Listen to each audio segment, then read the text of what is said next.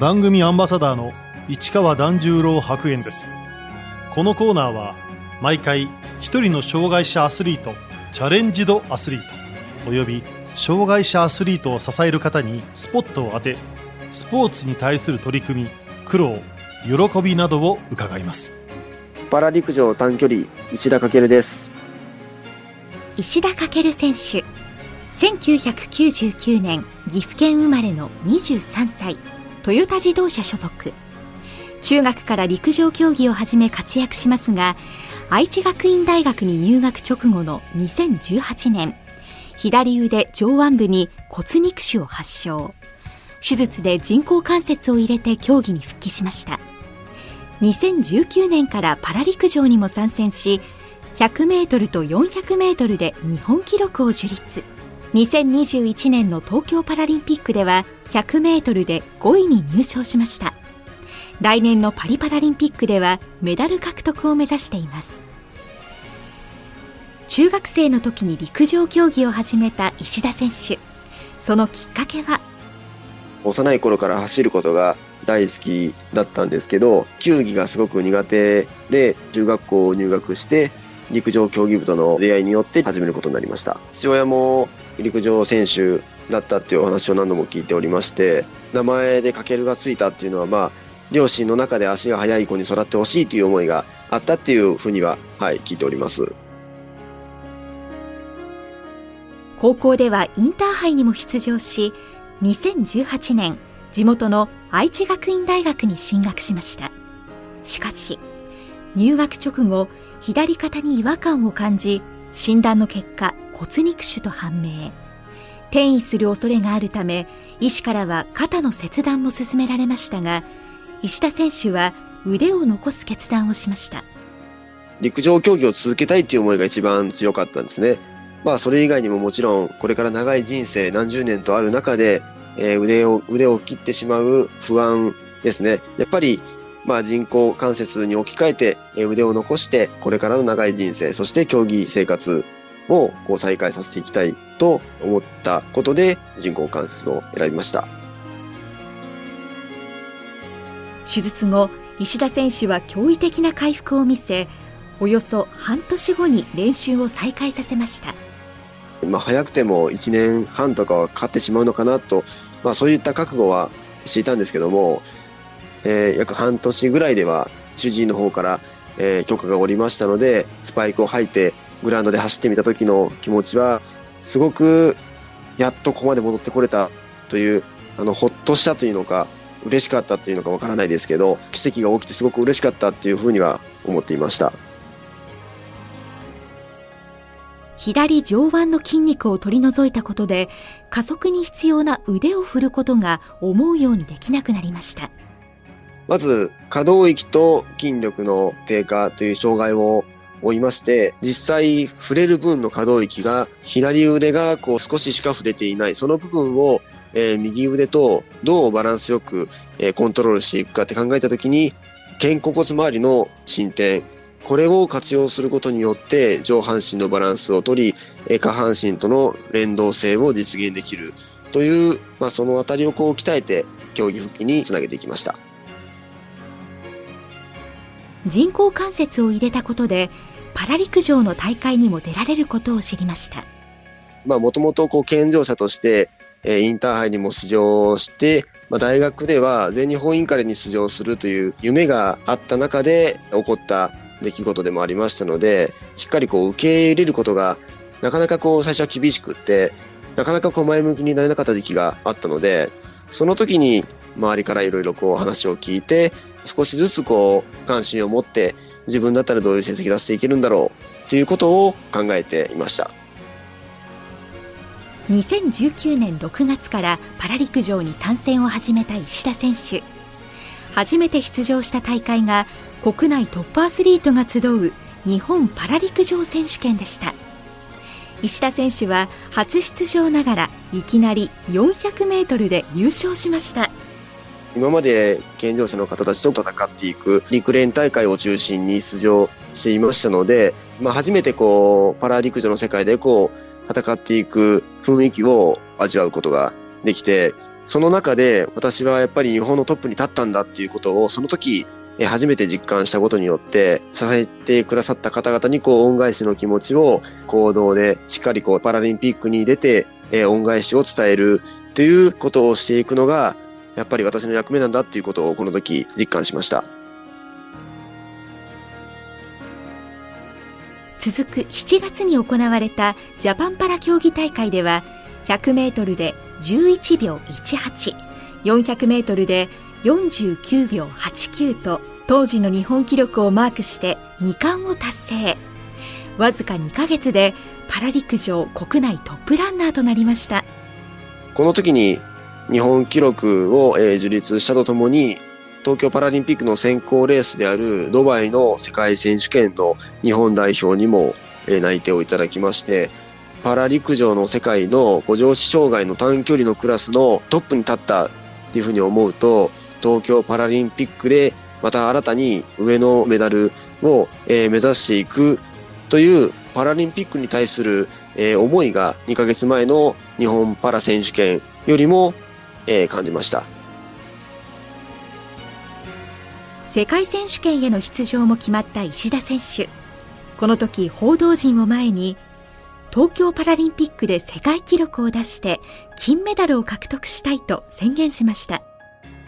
ジャパンパラの時期はですね、ちょうど手術からちょうど丸々1年経った時期でもありましたので、この1年間リハビリとか、えー、競技復帰に向けた研究を積み重ねてきたというのは事実ですので、この1年間の努力を金メダルを取って、他にはない、パフォーマンスを出すという目標の中で、そのように宣言させていただきました。コロナ禍による大会延期もありましたが2021年5月石田選手のもとに晴れて東京パラリンピック出場内定の知らせが届きました。コロナ禍でオリンピック・パラリンピックの延期に伴ってその1年間、えー、内定が出されないままとにかく待つだけっていう待って記録を抜かれないようにしていく期間でもありましたので、すごくこう、不安で、なかなかこう、落ち着かないような時がすごくありましたが、2021年の5月、内定がこう発表された瞬間、私自身の名前が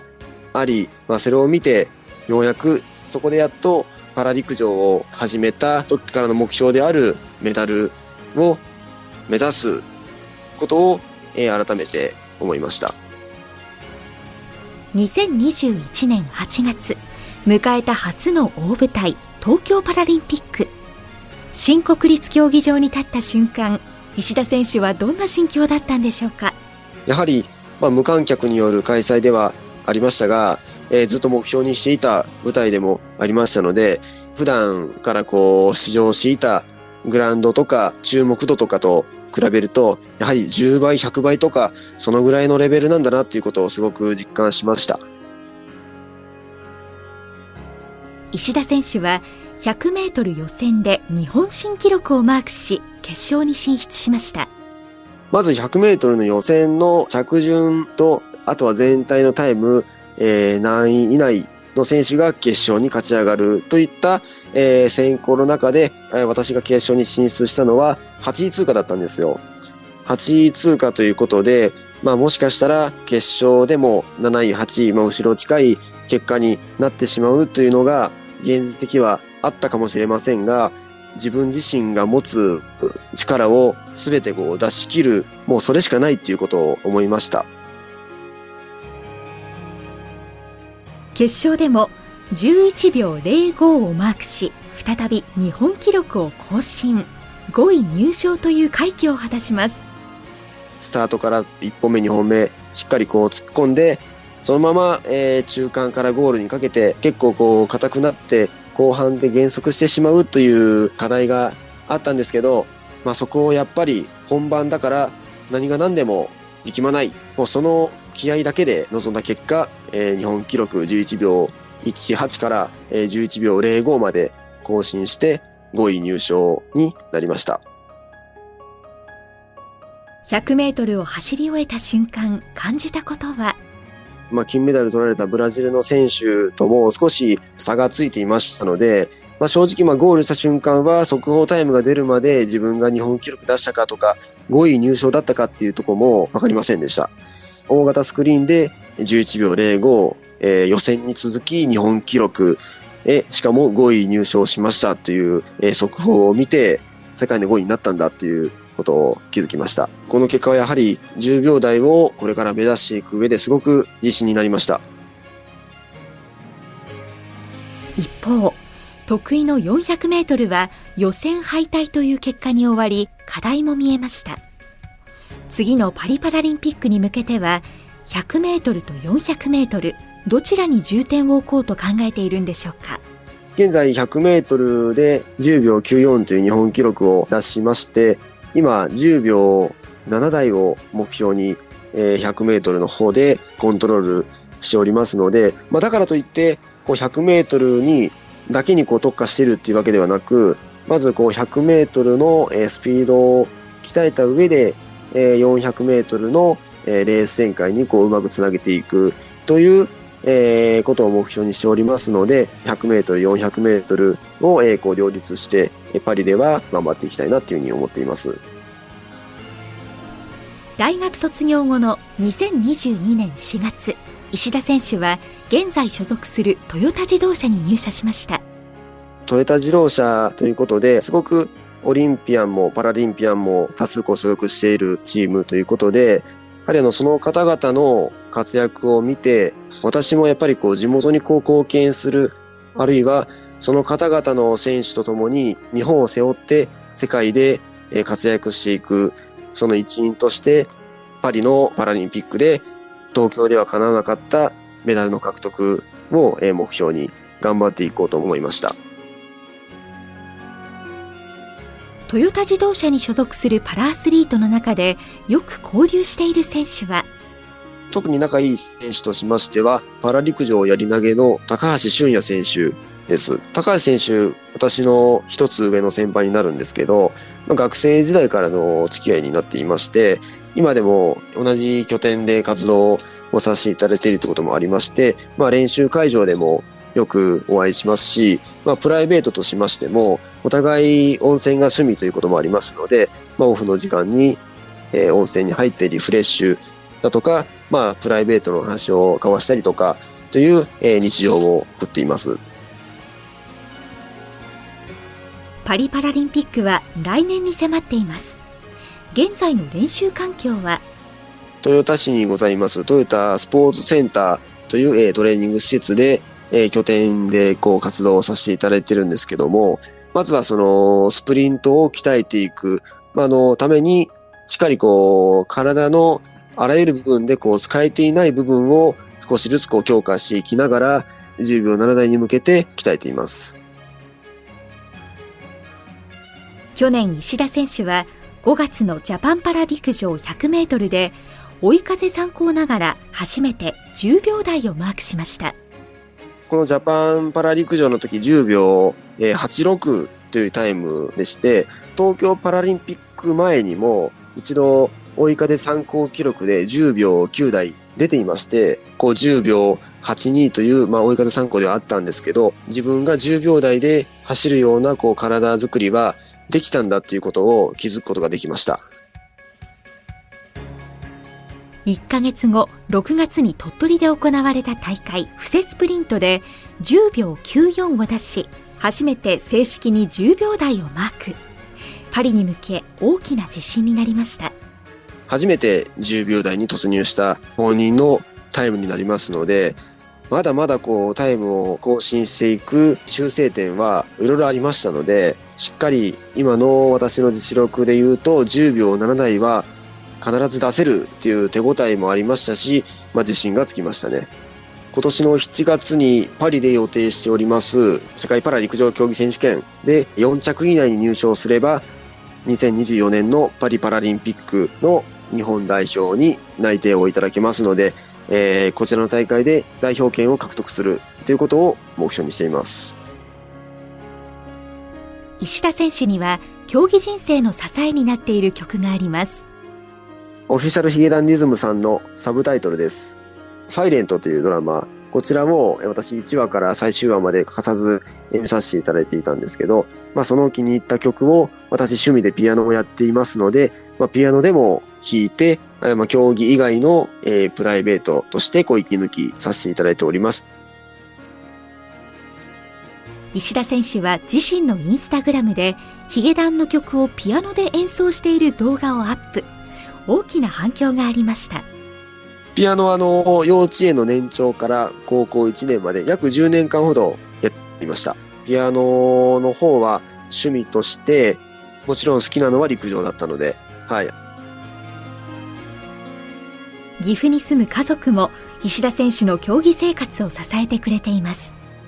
家族全員陸上がすごく大好きな一家ではあるんですけど、陸上を始めた中学時代から、まあ、試合があると、まあ、試合会場を駆けつけて、パラ陸上を始めて、まあ、世界とこう立ち向かっていくようになって、私自身でこう考えきれないところまでサポートもしてもらっていますね。特に元陸上選手のお父さんはよく会場にも応援に駆けつけてくれます走りのアドバイスというわけではないんですけど、まあ、この大会出るためにはまずどういうことを考えていくかとかこれからもし何か困ったことがあったら、まあ、何でもこう助けるからといったこともすごく言ってくれていますので私の競技人生をよくこう考えて動いてくれているということはすごく感じます。パリこそは会場の大舞台を味わってもらいたいなというふうに思っています。石田選手にアスリートとしてこれからの夢を伺いました。健常者の大会に出る目標も持っております。今はそのパラ陸上で、えー、パリのパラリンピックでこうメダルを目指していく。そのために10秒7台を目指していくといった目標を持っているんですけど、そのようなタイムで陸連大会の方で、えー、戦っていくということも、そのレベルの方々と戦うことによってパフォーマンスアップにもなっていますので、両方の舞台で、えー、活躍するということを目標にしていきたいなって思っています。石田選手にとってパラ陸上の魅力とは？